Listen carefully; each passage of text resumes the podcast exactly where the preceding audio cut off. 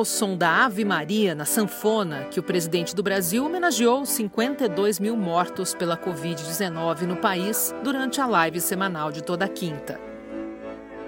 Agora são 19 horas e 2 minutos e nós queremos prestar uma homenagem aos, aos que se foram vítimas do coronavírus. Então, pedir para o Gilson que toque aí Ave Maria para a gente, Gilson. Essa é uma fala maldita ou uma ação maldita. Depois de ter dito falas como essas daí. Lamento, quer que faça o quê? Eu sou Messias, mas não faço milagre. Lamenta todos mortos, mas é o destino de todo mundo. Talvez agora ele queira recuperar uma imagem mal construída. Pode ser que sim, mas vai ser necessário ainda algum tempo para confirmar isso.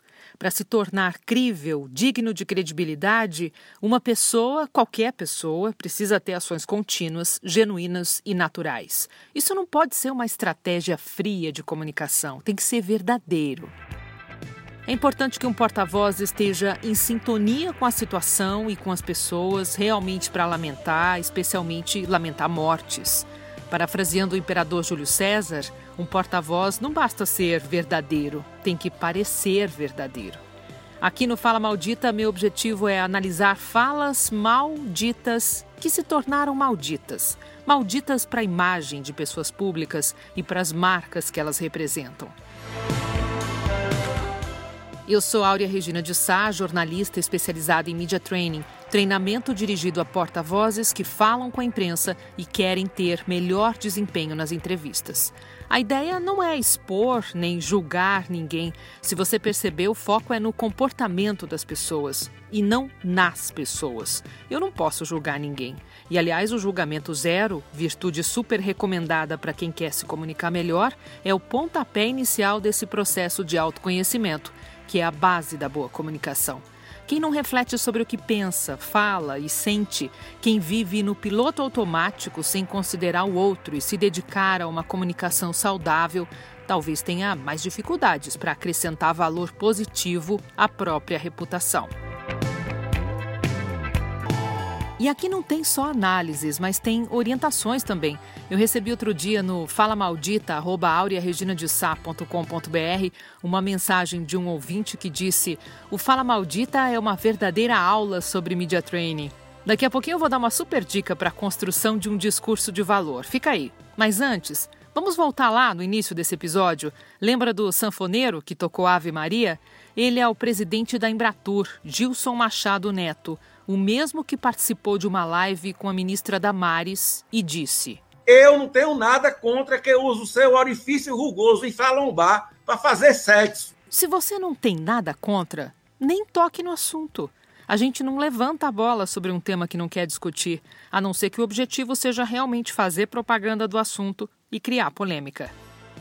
Houve só esse caso que aconteceu numa cidade no estado de Oregon, Estados Unidos. As autoridades de saúde divulgaram que todos devem usar máscara para se proteger do coronavírus, exceto as pessoas negras. Sabe por quê? Para não correrem o risco de serem confundidas com bandidos.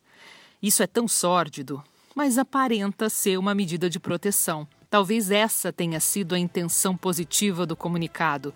Tentando analisar melhor a decisão que chamou atenção negativamente, isso carrega de forma explícita crenças que precisam ser ressignificadas urgentemente. É preciso questionar por que se usa ainda a expressão lista negra. Por que ser negro é ruim? Por que um negro corre o risco de ser confundido com um bandido por usar máscara? Ah, tudo branco é honesto. Ah, tá.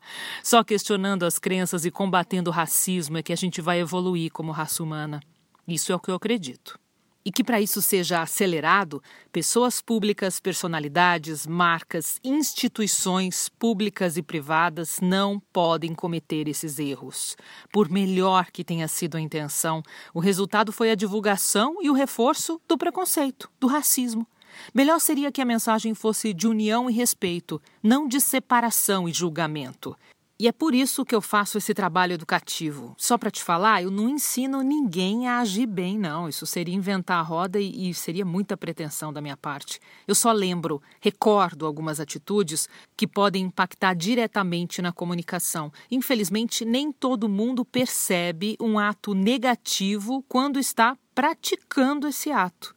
E só depois que alguém chama a atenção é que a pessoa percebe, se percebe. A maneira como a gente se comporta detona uma determinada forma de se comunicar. Quer mais um exemplo? Esse foi ao vivo, no Estúdio I, programa da Globo News. A apresentadora Maria Beltrão deu um pito no jornalista e comentarista Otávio Guedes. Ele olhava no celular enquanto ela falava com ele e com uma outra pessoa. De repente, você vai me dar atenção ou vai continuar olhando para baixo como se eu não estivesse falando com você? Eu posso repetir o que você está falando. É, repetir não é digerir, né? Já me, eu, como professora primária, eu sempre lembro disso. O aluno, tia, eu posso repetir. Repetir até os papagaios repetem. Uhum. Mas voltando, então, aqui, agora eu quero ser... Olhando nos olhos. Agora, agora olho, eu olho no olho. No olho olhos. no olho. Vou nem piscar. Tá certo olhar no celular enquanto conversa? Não, né? É bem deselegante. A não ser que você avise, por exemplo, fulano, desculpa, eu preciso olhar meu celular agora que eu estou esperando uma mensagem urgente. Mas claro, você não vai fazer isso numa entrevista ao vivo. Se isso não for feito, a impressão que passa é de desinteresse, falta de educação, arrogância até. Mas vale a pena mesmo chutar o pau da barraca desse jeito, expondo o outro e a si? Nesses casos, fica muito mal para quem age agressivamente como a Maria fez. O Otávio, ele respondeu sorrindo, não se mostrou constrangido. No final, ficou mal para ela. Minha sugestão: numa situação assim, chame a pessoa num canto depois do evento, depois da entrevista ou de uma reunião, e peça a gentileza de que ela esteja mais atenta. A exposição da fragilidade do outro em público é sempre muito desfavorável para os dois lados. Mas e quando a situação é de autoexposição? Eu concordo sim com você. Ninguém expôs o vereador Ditinho Bueno, conhecido como Ditinho do Asilo, durante a sessão virtual da Câmara de Bragança Paulista, interior de São Paulo. Enquanto ouvia uma colega vereadora, os vereadores estavam todos na tela, numa conferência conjunta. Ele fechou o microfone, achando que com isso a câmera também seria desligada, e abriu um pacote com um presente de um amigo. O mimo que o Ditinho ganhou era uma calcinha comestível vermelha, uma calcinha bem pequena. E depois de olhar para ela por alguns segundos, ele cheira a peça íntima. O vereador de 53 anos, que é casado e tem filhos, disse que foi uma infelicidade por falta da prática com a tecnologia. E disse que era só uma piada, que por ingenuidade dele virou pública. Pois é, ele ganhou os 15 minutos de fama e a notícia saiu em vários portais. Além dessa postura, eu quero colocar em discussão aqui um trecho da fala que ele usou para justificar esse comportamento. Ele disse, aspas, quando o vereador está em casa, ele pode estar fazendo qualquer coisa enquanto acompanha a sessão, e eu fui abrir o pacote e fui flagrado. Fecha aspas. Olha até onde vai a tentativa de se defender. Por isso que eu falo que toda ação tem uma intenção positiva. Como assim pode fazer qualquer coisa, seu ditinho? Qualquer coisa não.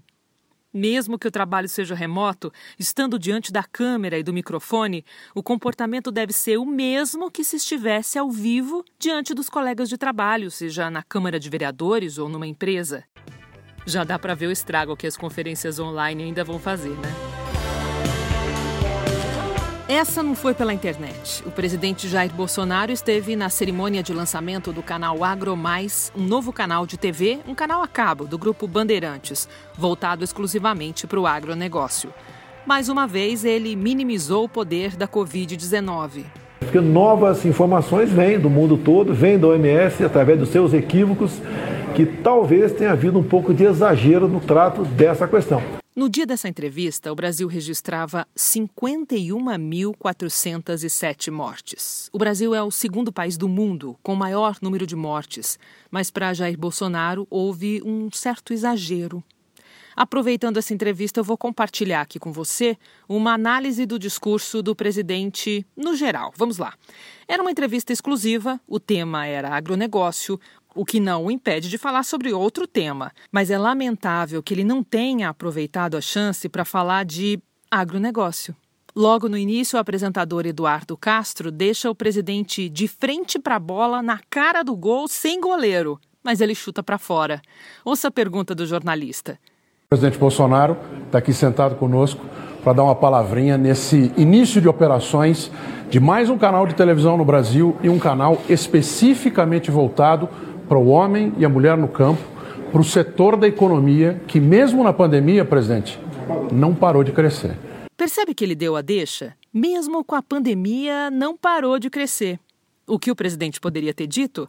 Ele poderia ter feito referência ao trabalho do Ministério da Agricultura, poderia ter falado da relação do Brasil com a Organização Mundial do Comércio, poderia ter citado o aumento de 11,3% nas exportações para a China no primeiro quadrimestre desse ano, tem um outro dado ótimo também, que é o seguinte: segundo a Secretaria de Comércio Exterior, ligada ao Ministério da Economia, o Brasil exportou 123 bilhões de dólares de janeiro a abril no meio da pandemia. Ou seja, enquanto outros países enfrentaram e enfrentam uma retração no volume de exportações, o Brasil praticamente manteve o índice do mesmo período do ano passado.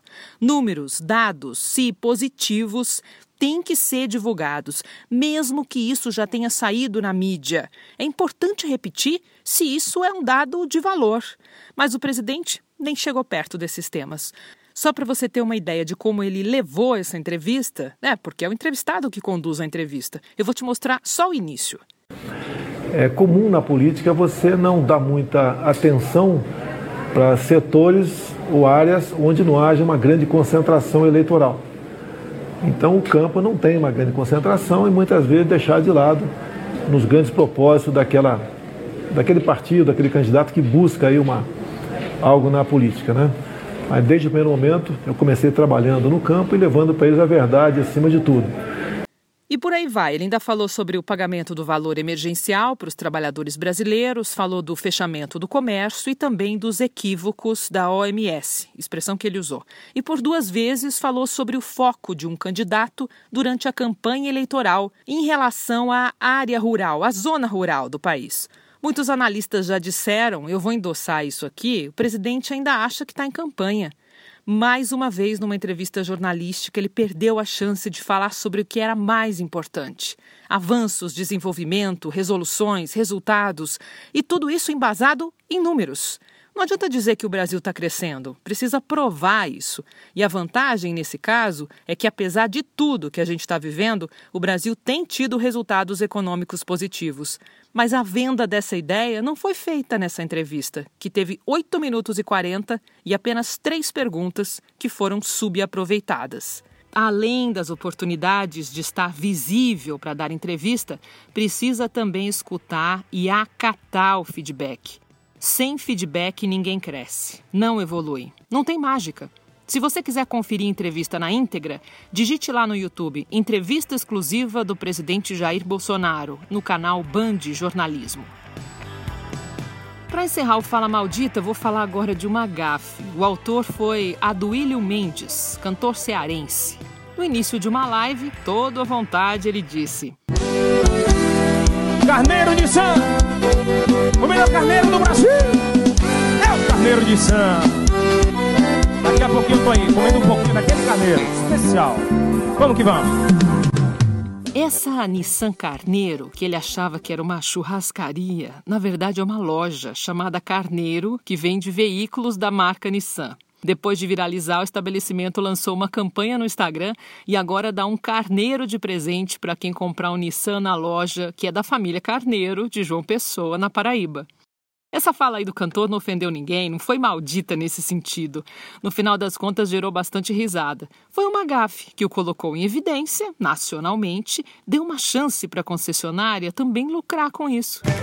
O Fala Maldita de hoje chegou ao fim. Termino aqui o oitavo episódio. A cada domingo tem uma análise sobre as falas mal ditas com orientações sobre media training. Eu te desejo uma semana produtiva, tá? A gente se encontra no domingo que vem. E obrigada por ouvir esse podcast. Tchau!